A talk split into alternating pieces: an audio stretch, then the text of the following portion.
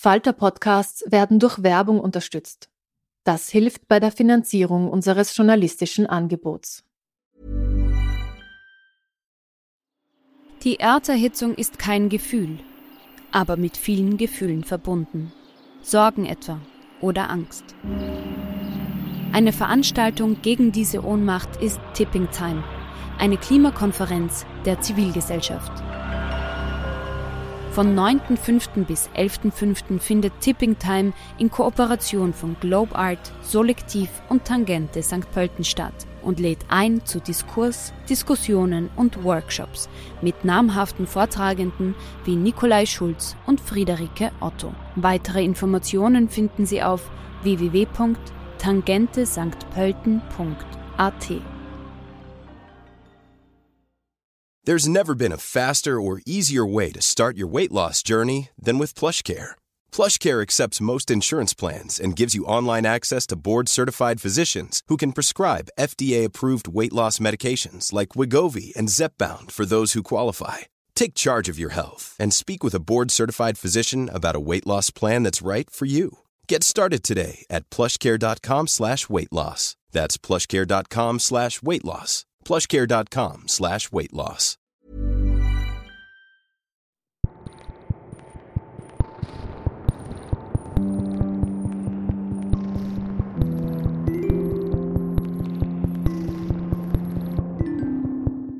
Herzlich willkommen bei einer neuen Folge von Besser lesen mit dem Falter. Mein Name ist Petra Hartlieb und heute habe ich einen besonderen Gast. Eine Person, die ich schon lange und ich glaube inzwischen recht gut kenne. Barbara Kartletz, 1981 geboren, hat eine Ausbildung als Sozialarbeiterin, bis sie schließlich eine Buchhändlerlehre machte und seitdem in diesem Beruf arbeitet. Daneben schreibt sie unermüdlich Rezensionen, Theaterstücke, Blogbeiträge und Kurzgeschichten. Und dieses Jahr ist ihr erster Roman erschienen, Im Ruin. Über dieses Buch sprechen wir heute. Ich freue mich, wenn Sie dabei sind. Ja, liebe Barbie, ich freue mich total, dass wir heute hier zusammensitzen und dass diese Freude eine ganz besondere ist. Das müssen wir zu Beginn vielleicht kurz erklären. Wie lange arbeitest du denn schon in dieser wundervollen Buchhandlung? Wow, also fast, äh, fast 15 Jahre, glaube ich, mittlerweile. Ja. Das heißt, mhm. du gehörst eigentlich zum Urgestein von Hartliebs Bücher? Ja, es geht noch urgesteiniger, aber ja, ich bin auf jeden Fall so in den Gesteinsschichten ziemlich, ziemlich weit unten, ja. Und du hast damals bei uns als Lehrling angefangen und gehörst jetzt zum Urgestein. Das ist schon beachtlich. Du hast das lang ausgehalten bei uns. Ja, bester Ort, bester Arbeitsplatz, sage ich jetzt nicht nur hier, äh, weil es gesendet wird, sondern es ist tatsächlich so. Ich könnte mir keinen besseren Ort vorstellen.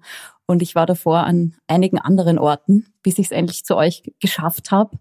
Ähm, deswegen kann ich das auch so mit Fug und Recht behaupten. Ja, wir haben uns ja am Anfang darüber unterhalten, als ich die Idee hatte, dass ich die Barbara Kartletz zum Podcast einlade, hat die Barbie mir ein WhatsApp geschrieben, wo sie geschrieben hat, müssen wir über die Compliance sprechen. Und ich habe gesagt, ja, unbedingt müssen wir über die Compliance sprechen. Ja, und noch dazu per WhatsApp, ne? uns kann niemand was, uns kann niemand was. Genau, also so nach dem Motto, ich liebe meine Chefin und ich darauf, du kriegst eh alles, was du willst. Haben wir gesagt, wir legen das offen, aber ich hätte es natürlich nicht gemacht, wenn ich dieses Buch nicht gut gefunden hätte. Es hätte trotzdem einen Platz in unserer Buchhandlung gehabt, aber dass ich eine halbe Stunde drüber reden will, das liegt einfach daran, dass du ein außergewöhnliches Buch geschrieben hast und darüber reden wir jetzt. Das freut mich sehr. Ich habe mir am Anfang, als ich mit diesem Podcast angefangen habe, eine Anforderung überlegt, dass ich jedem Autor oder jeder Autorin, die ich hier interviewe, frage, wie würdest du dein Buch in der Buchhandlung verkaufen? Das habe ich nicht durchgezogen. Dir stelle ich diese Frage, wenn du es in der Buchhandlung verkaufen müsstest, was du natürlich nicht tust, weil es dein eigenes Buch ist, aber wie würdest du es empfehlen? Ich wollte gerade sagen, gar nicht, weil es mir zu unangenehm wäre. Und äh, es gibt ja genug tolle andere Bücher, die ich, die ich an deren Stelle verkaufen kann. Aber grundsätzlich wahrscheinlich für alle Menschen, ähm, die Wien-Romane mögen. Und ein bisschen Popkultur-Interesse äh, schadet vielleicht auch nicht. Aber letztendlich, glaube ich, ist es für alle, die, die Wien mögen.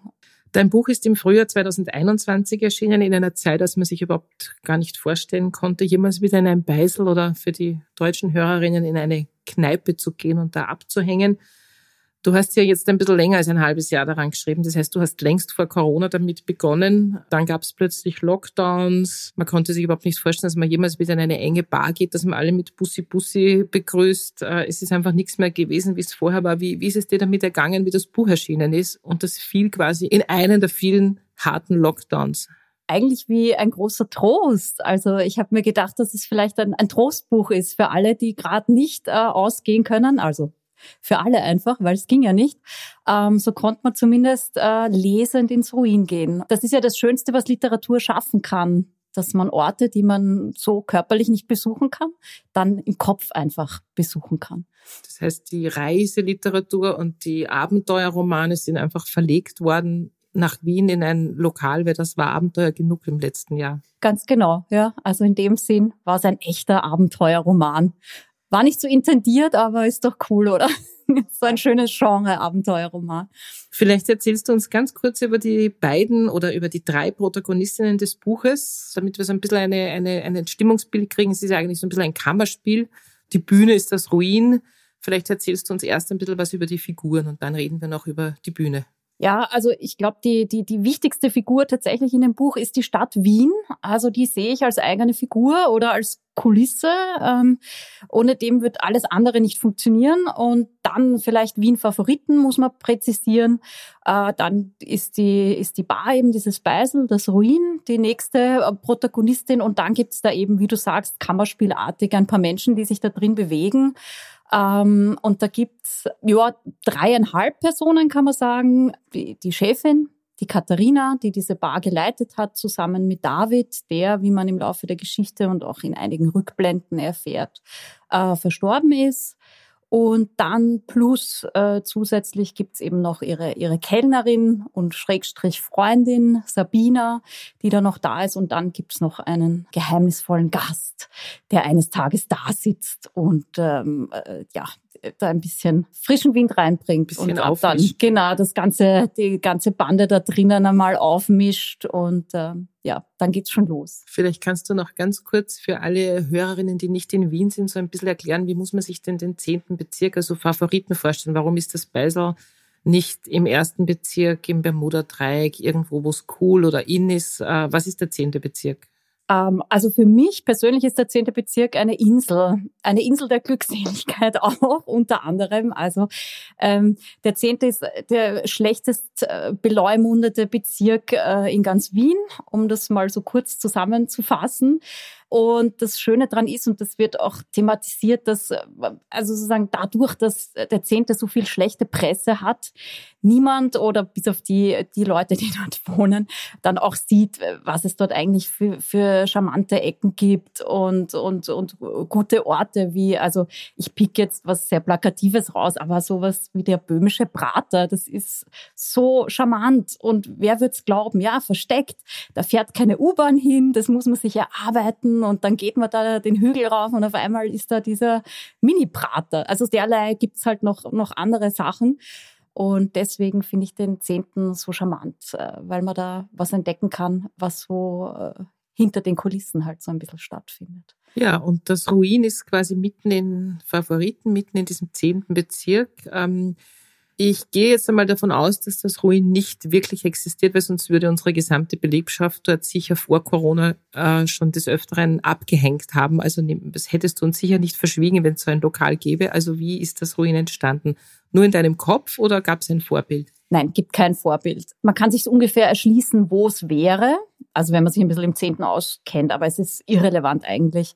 Aber das Lokal so an sich gibt's gar nicht. Das gibt's nur in meinem Kopf. Ja. Und hattest du jemals so ein Stammlokal oder ist das nur ein Wunschdenken? Nein, nie. Und ich weiß auch gar nicht, ob ich das gern hätte. Ich persönlich möchte gar nicht so gern irgendwo bekannt sein. Mir ist das eigentlich lieber, wenn man irgendwo so rein, rein sneakt und dann auch gleich wieder so unbemerkt wieder, wieder verschwinden kann. Und ich glaube auch nicht, dass es, also für mich zumindest, nicht das Stammbeisel gibt. Das hat was mit Launen zu tun, glaube ich. Stimmungen, wo man gern hingeht in dem Moment. Und das wird nie das gleiche Lokal sein. Aber vielleicht habe ich es noch nicht gefunden.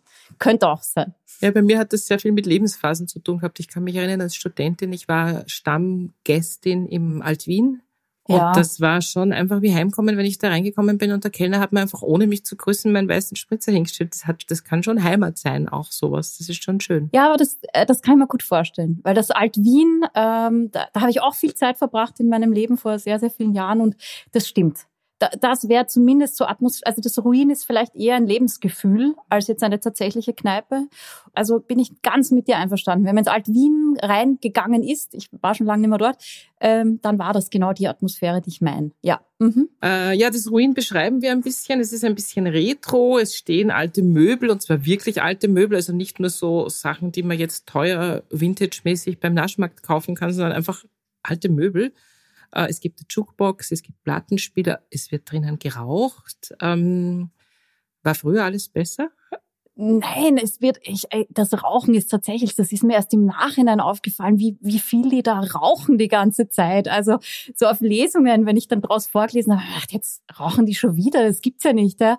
Ähm, vielleicht, ähm, ja, keine Ahnung, hat das was für mich auch, also Stichwort Atmosphäre, ähm, etwas mit der Atmosphäre, die ich kreieren wollte oder die ich unterbewusst vielleicht kreieren wollte, äh, zu tun. Nein, äh, um Himmels Willen, früher war nicht alles besser, aber Jukeboxen vielleicht schon. aber ja. Ja, das mit dem Rauchen war total lustig als jemand, ich, der ständig versucht zum Rauchen aufzuhören und ja, gerade wieder aufhört ja. und dann wieder anfängt und dann wieder aufhört. Und das ist mir ist auch aufgefallen, die rauchen ständig. Ja, ich weiß, aber das Schöne im Buch ist, es fährt nicht. Ne?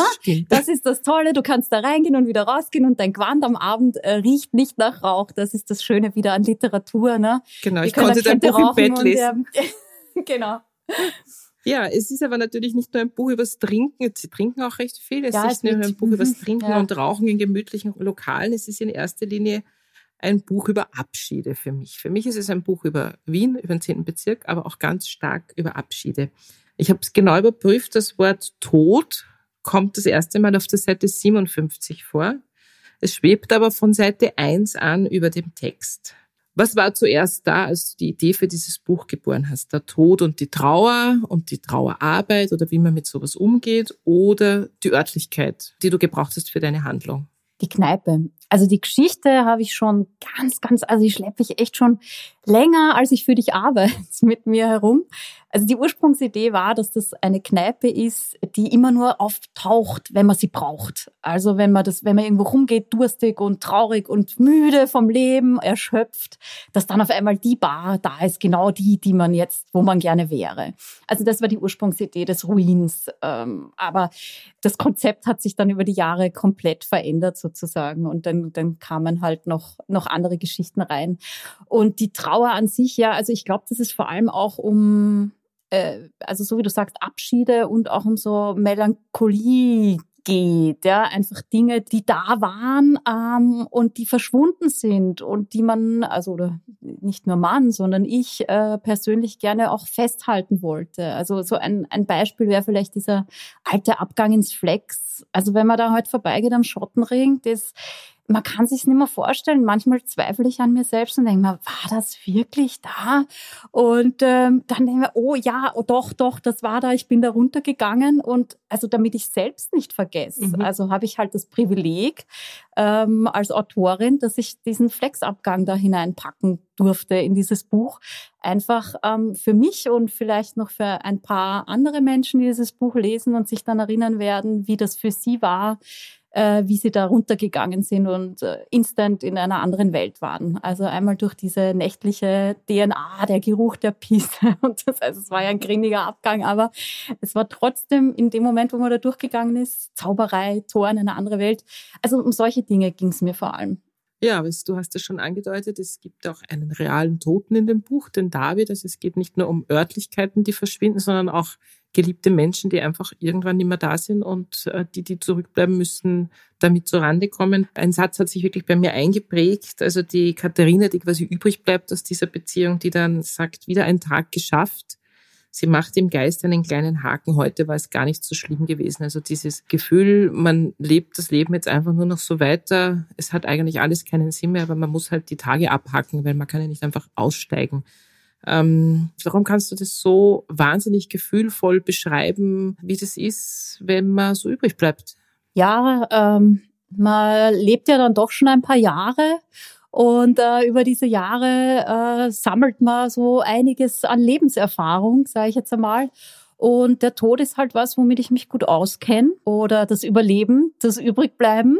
Und ähm, war halt, da sind wir wieder bei dem, dass ich halt das Glück habe als Autorin, genauso wie ich die Orte festhalten kann, ich dann auch eben gewisse Gefühle festhalten kann, die sonst vielleicht langsam verschwinden. Es ist vergessen ist das falsche Wort, aber die Welt dreht sich ja weiter und ähm, es fadet alles so so weg zerrinnt einem so zwischen den Fingern. Und der Akt des Schreibens holt einen wieder zurück an Orte, an Dinge, an Erlebnisse, gräbt an Gefühlen, legt Dinge frei, die man dann verwenden kann. Und das Schönste ist halt dann, wenn man was draus machen kann, dass andere Menschen dann auch berührt, wenn sie es lesen. Im, Im besten aller Fälle. Es ist ja dein erstes Buch, also natürlich ja. nicht dein erster Text. Du schreibst äh, wie lange schon oder kannst du das nicht terminisieren? Du schreibst einfach Immer na, schon, heimlich, seit du schreiben kannst? Na, heimlich schreibe ich wirklich schon quasi fast, seit ich schreiben kann.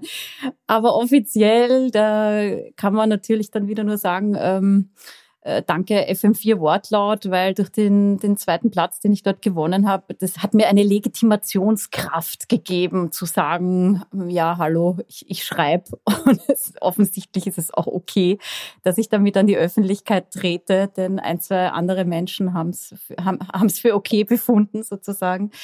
Ähm, heimlich also sehr lange für den Giftschrank schon und offiziell dann halt eigentlich seit, seit dem Wortlautpreis. 2018. Eine Buchhändlerkollegin und Buchhändlerkolleginnen wissen wir sind oft sehr streng mit anderen Buchhändlern oder Buchhändlerinnen, die Bücher schreiben. Aber eine Buchhändlerin-Kollegin hat über das Buch gesagt, sie findet es so toll, weil es ist, es ist philosophisch, ohne pathetisch zu sein. Wie schreibt man über Trauer, über Tod äh, und zwar wirklich philosophisch. Da sind wirklich viele Sätze drin, die man sich einfach unterstreichen kann und die kann man für alle traurigen Lebenslagen des Lebens gut verwenden. Äh, wie schaffst du das, dass es dann nicht pathetisch wird? Es ist ungefähr so schwierig wie über Sex zu schreiben, glaube ich, äh, über Trauer zu schreiben, ohne dass das trieft vor Pathos. Ja, Sexszene gibt's eh auch, ne? Gibt's auch, sind äh, auch nicht pathetisch. aber abgesehen davon, ähm, es wurde auch schon pathetisch gefunden, das Buch. Also das ist wirklich sehr charmant äh, gesagt, aber ich, ich, ich glaube, dass das wirklich ähm, man nicht allgemein sagen kann. Das kann man auch ganz schön arg pathetisch finden. Aber in dem Fall freut es mich natürlich, es ist ein schönes Kompliment. Ich glaube, es ist ein Buch, entweder es bringt was in dir zum Klingen oder es geht dir wahnsinnig auf die Nerven. Und ähm, also in dem Fall, ich, ich finde jetzt Pathos auch nichts so Schlimmes und da stehe ich auch dazu. Also, also es ist eine, tatsächlich, glaube ich, sehr viel Geschmackssache. Ja, auch ja da. das stimmt. Ja. Wir haben jetzt noch gar nicht über den großen Unbekannten geredet, des Stranger, der ja. gut aussehende Stranger, der in der Nische sitzt, das Ungesündeste von der Karte bestellt. Er ist immer da, der 19 Uhr Mann, wie er von den äh, Sabina und Katharina genannt wird aber er erzählt nichts. Also ich war ja von Anfang an davon überzeugt, dass er Geheimagent ist. Äh, man darf aber jetzt nichts verraten. Natürlich. Na, wäre blöd, weil sonst der, es gibt ja eine Auflösung, also es gibt ja auch so ein bisschen eine, eine, einen Spannungsbogen. Die Geschichte hätte doch ganz anders gehen können. Es hätte doch mehr um diese Frauenfreundschaft äh, gehen können und dann hätte es den Typi gar nicht gebraucht. Aber ich wollte ihn haben, weil das ist auch so eine Geschichte, die wie schon ewig irgendwie so, ähm, ich, ich, ich kann da jetzt schwer drüber reden, ohne was zu verraten. Du hast dir überlegt, vielleicht, ich helfe hilft dir. Du brauchst da mal jemanden als Figur, der aus einem Leben kommt und kurzzeitig aussteigt und niemandem was sagt und dann vielleicht auch wieder zurückgeht. Ja, also ich habe das auch braucht als Antagonist, weil die Katharina macht das ja auch, eigentlich aussteigen, obwohl sie ihr Leben weiterlebt. Aber sie ist trotzdem eigentlich ausgestiegen. Und er steigt wirklich aus. Also das, was sie nur im Kopf macht oder geistig oder so. Sie ist ja körperlich noch anwesend quasi. Das hat er hat das halt umgekehrt gemacht. Er ist halt einfach abgehauen aus seinem alten Leben. Und das fand ich halt auch schön, so dieses, die verschiedenen Arten, wie man weggehen kann oder sein Leben verlassen kann. Ja, weil Science ja eigentlich ein bisschen ein Luxusproblem war im Gegensatz zu ihrem, aber das muss auch der Leser oder die Leserin entscheiden. Ja, sie haben halt First World Problems. Das stimmt. Trotzdem ist es ein Unterschied, wenn man einfach seinen Job nicht mehr mag oder wenn einem jemand Geliebter wegstirbt. Also ich will jetzt nicht dagegen reden, du hast natürlich recht, aber auch da gibt es Abstufungen natürlich. Was für mich eine sehr, sehr schöne Geschichte, die quasi über dem ganzen Buch liegt, ist einfach diese Frauenfreundschaftsgeschichte, aber natürlich auch die Erzählung, was macht das eigentlich mit der besten Freundin, wenn die Protagonistin, also die Katharina, eigentlich immer nur trauert. Also das ist ja auch was, was mit den Mitmenschen was macht. Und jeder von uns, der Freunde hat, die trauern, die kennen dieses Gefühl von sich, dass man sich denkt, jetzt du musst jetzt mal aufhören. Die soll jetzt mal sich wieder einkriegen. Das ist jetzt mal genug. Darüber geht es auch ein bisschen für mich in diesem Buch. Es hört ja nie auf, oder?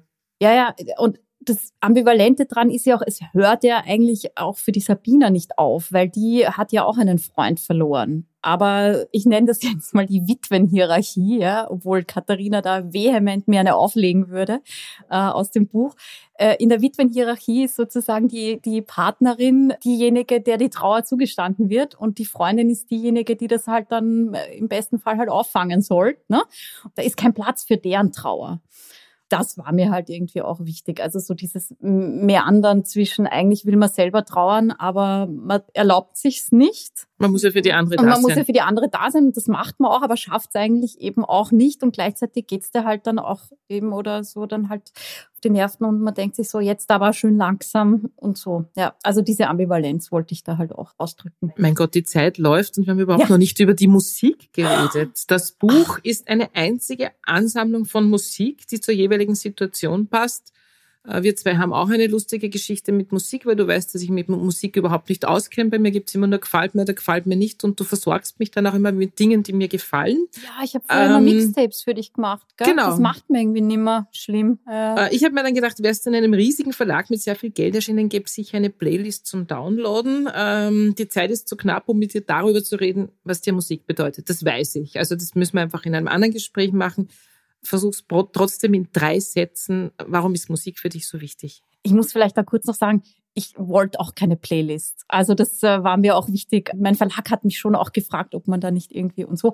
Aber ich, ich wollte das nicht. Du wolltest, dass wir die Arbeit haben, Ganz weil ich genau. bin nämlich dann ständig gesessen und habe mir diese ganzen Lieder äh, reingezogen, weil ich natürlich die nicht im Ohr habe, die du da zitierst. Danke dafür. Und ich darf vielleicht da auch kurz äh, nochmal gegen die alle Compliance verstoßen und den Johannes Kössler von der Buchhandlung Seeseiten einen lieben Gruß ausrichten, der sich tatsächlich die Mühe gemacht hat, eine Playlist zusammenzustellen und die dann seinen Kundinnen mitgibt, wenn sie ein Buch kaufen. Aber nochmal, was ist das für eine seltsame Gabe für jede Stimmung, für jede Situation, die du im Kopf hast, den passenden Song zu wissen? Ist das so eine Inselbegabung? Begabung sowas wie andere Leute halt gut Kopf rechnen können oder so, aber Kopf rechnen kannst du auch. Also wa was ist das? Das ist lieb, dass du sagst, dass ich Kopf rechnen kann.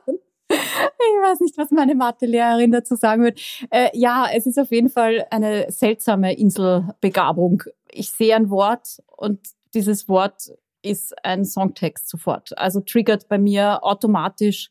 Ich habe einfach ungesund viel Musik gehört zu einer Zeit, wo man sich sehr viel merkt. Ja hätte ich da mal eine Fremdsprache gelernt oder so, dann wäre das vielleicht heute was anderes. Nein, tatsächlich äh, habe ich diese ganz nervige Angewohnheit, dass ich, wenn ich irgendwo ein Wort lese, einen Satz sehe, irgendwas löst sofort bei mir einen, einen Song aus. Ich könnte die ganze Zeit in Songzitaten reden. Und jetzt musst du uns noch ganz kurz verraten, was es denn mit dem Ulysses auf sich hat. Der kommt nämlich auch immer wieder vor im Buch. Ja, das ist halt so ein Buch, an dem ich ewig scheitere. Ne?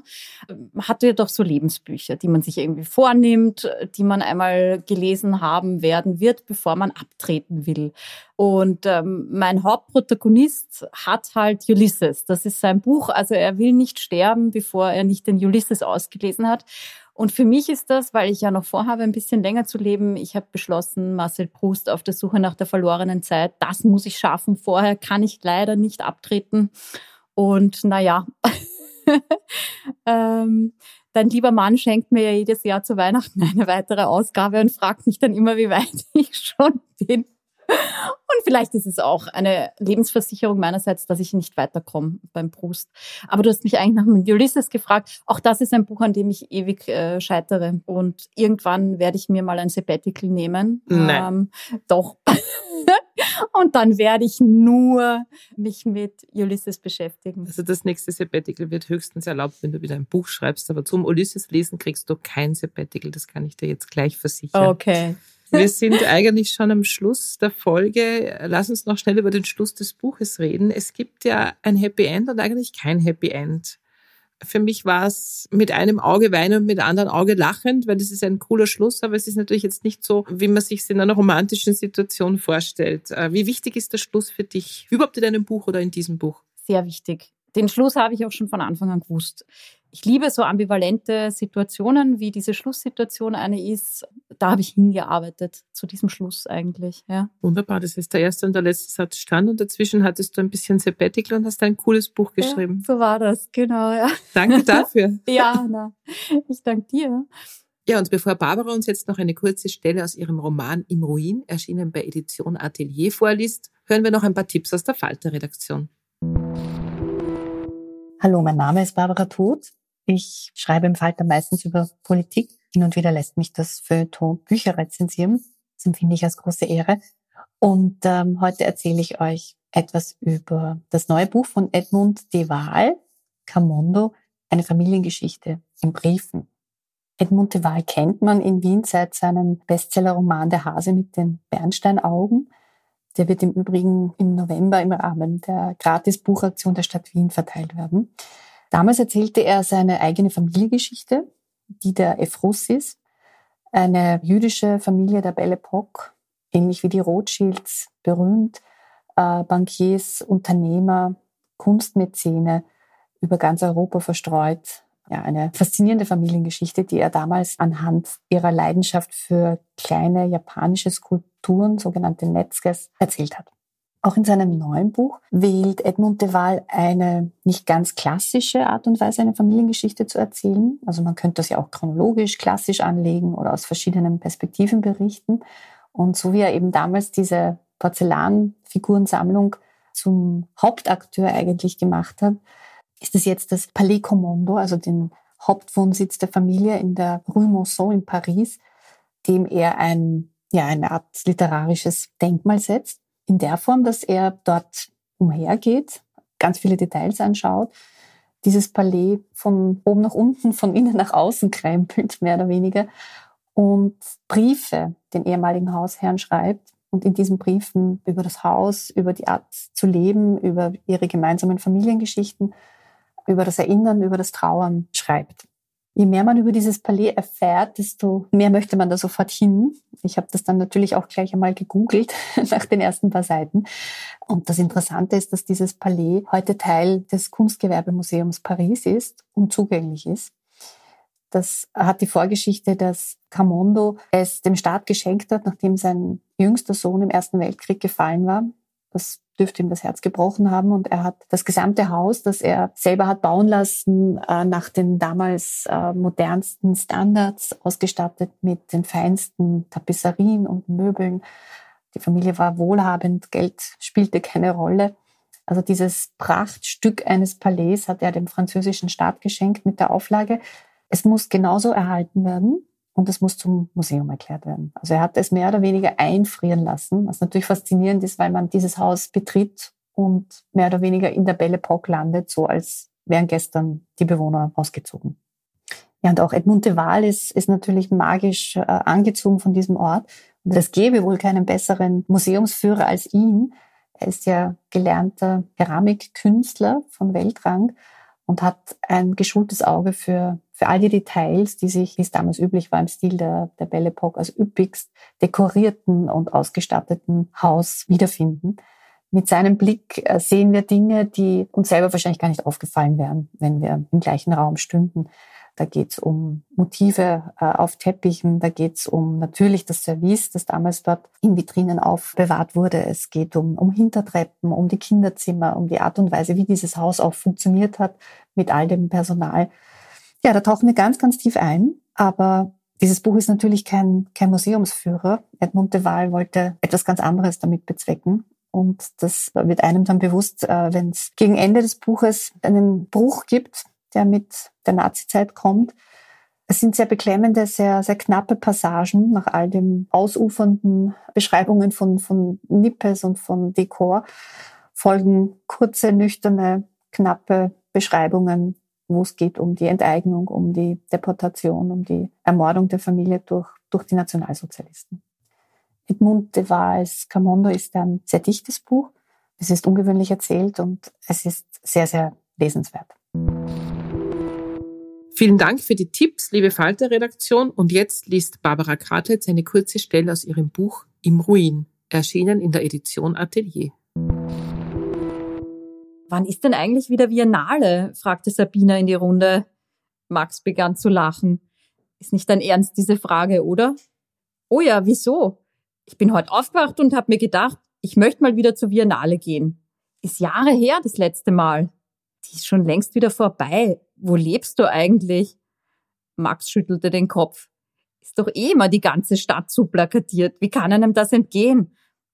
Jetzt mach hier nicht einen auf Super Cineast, du Angeber. Wann warst denn du das letzte Mal? Na, ich warte halt drauf, dass du mich begleitest. Ohne dich würde ich nicht gehen, weil ich weiß, dass du gern mal wieder zur Biennale willst. Verstehe, sagte Sabina. Also, wann ist denn jetzt wirklich wieder Biennale? Äh, in ungefähr elf Monaten? Ach, ja, aber es gibt ja noch andere Filmfestivals. Max lächelte Sabina an. Wir müssen nicht bis zur nächsten Biennale warten. Sabina schüttelte den Kopf. Nö, ich mag nur zur Biennale, ausschließlich und nur in Schaltjahren. Dann ging sie zu einem Tisch, an dem gerade zwei Frauen Platz genommen hatten und ihr Schachbrett auspackten. Auf dem würden sie sich über den Abend hinweg ausgedehnte und unerbittliche Schlachten liefern, während Sabina sie dazu mit ungesunden Mengen an Kaffee versorgte. Im Umkreis um die Schachspielerinnen herrschte immer eine Art Mikroklima. Die Luft schien dort durch ihre Konzentration auf das Spiel wie verdichtet. Die Stille, die sie bis zur Analyse nach der Partie umgab, wurde nur vom Geräusch der Schachuhr unterbrochen und hin und wieder von einem wienerischen oder türkischen Fluch. Je nachdem. Selbst die üblichen Kiebitze hatten Respekt vor den beiden und beschränken sich aufs Zuschauen. Wann war sie eigentlich das letzte Mal im Kino gewesen? Katharina konnte sich nicht erinnern. Könnte man ja mal wieder machen, dachte sie. Und warum eigentlich nicht jetzt gleich? Beschwingt von ihrer plötzlichen Unternehmungslust überließ sie Sabina das Kommando im Ruin und machte sich auf den Weg. Schach, hörte sie eine der beiden Frauen beim Hinausgehen gerade noch sagen. Das ging ja heute schnell. Vom Ruin aus waren es nur ein paar Minuten zum kleinen Kino in der Fußgängerzone. Die Plakate im Eingangsbereich sagten Katharina alle nichts und sie betrat verunsichert das Foyer. Es kam ihr ein wenig so vor, als ob sie vergessen hätte, wie man ins Kino geht. Skript gelöscht. Unschlüssig stand sie da und blickte zur Bar, die gleichzeitig auch die Kinokasse war. Die Chefin winkte ihr freundlich zu. Aus dem Augenwinkel sah Katharina auch ein paar ihrer eigenen Gäste im Kinofoyer bei einem Glas Wein sitzen. Sie nickten und widmeten sich wieder ihren Getränken. Wenn es im Viertel neben dem Ruin einen Platz zum ernsthaften Trinken gab, dann war er hier. Das Kino war Lichtspielhaus und Absturzkneipe gleichermaßen. Und bevor sie ein eigenes Lokal gehabt hatten, hatten sich Katharina und David hier oft gepflegt berauscht. Auch den Nachmittagsunterricht schwänzen ließ es sich hier ganz vorzüglich. Es gab zwei Kinosäle, wobei der eine Raum nur aus drei Reihen bestand. In diese drei Reihen passte bequem eine Schulklasse und so fand hier nachmittags Kinder- und Jugendkino statt. Abends wurde die Frokade gegen Spritzwein getauscht und die durstige Nachbarschaft, so sie nicht schon seit dem Nachmittag hier war, versammelte sich zu geselligen Runden. Genauso wie sich die Getränkeauswahl in Grenzen hielt, musste man sich auch nicht den Kopf darüber zerbrechen, welchen der unzähligen aktuellen Filme man sehen wollte. Hier wurde immer nur ein Film gezeigt, der war synchronisiert und lief erst dann, wenn er in der restlichen Stadt schon längst abgesetzt worden war. Manchmal verirrten sich deswegen ein paar Leute aus anderen Bezirken hierher, weil sie den Film überall sonst verpasst hatten. Leicht irritiert standen sie dann im Foyer, versuchten nichts zu berühren und warteten ungeduldig, dass es endlich losging. Es schien, als verursachten ihnen die Stammgäste leichtes Unbehagen und wie gehetzte Tiere stürmten sie bei Einlass in den Saal. Mitten in der Vorstellung gab es immer eine Pause, weil die Filmrolle gewechselt werden musste. Was die Gehetzten oft zu Beschwerden veranlasste, weil sie glaubten, es sei etwas kaputt. Amateure, zischte die Chefin dann immer und erklärte den Reklamateuren ohne den Hauch eines Lächelns die Sachlage. Das war's auch schon wieder mit Besser lesen mit dem Falter für heute. Unser Gast war Barbara Kadletz mit ihrem neuen Buch Im Ruin, erschienen in der Edition Atelier. Ich hoffe, es hat Ihnen gefallen. Abonnieren und bewerten Sie uns bei Apple Podcasts, bei Spotify oder in der Podcast-App Ihrer Wahl. Alle Informationen zu den einzelnen Büchern bekommen Sie auch auf falter.at slash Buchpodcast oder in den Shownotes zu jeder Episode. Alle zwei Wochen gibt es eine neue Folge. Ich freue mich schon aufs nächste Mal.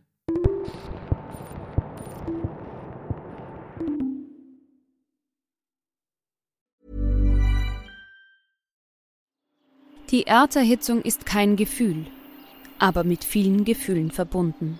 Sorgen etwa oder Angst. Eine Veranstaltung gegen diese Ohnmacht ist Tipping Time, eine Klimakonferenz der Zivilgesellschaft. Von 9.5. bis 11.5. findet Tipping Time in Kooperation von Globe Art, Solektiv und Tangente St. Pölten statt und lädt ein zu Diskurs, Diskussionen und Workshops mit namhaften Vortragenden wie Nikolai Schulz und Friederike Otto. Weitere Informationen finden Sie auf www.tangentesanktpölten.at. Hey, it's Paige DeSorbo from Giggly Squad. High quality fashion without the price tag. Say hello to Quince. I'm snagging high-end essentials like cozy cashmere sweaters, sleek leather jackets, fine jewelry, and so much more. With Quince being 50 to 80% less than similar brands. And they partner with factories that prioritize safe, ethical, and responsible manufacturing. I love that. Luxury quality within reach. Go to quince.com slash style to get free shipping and 365 day returns on your next order. Quince.com slash style.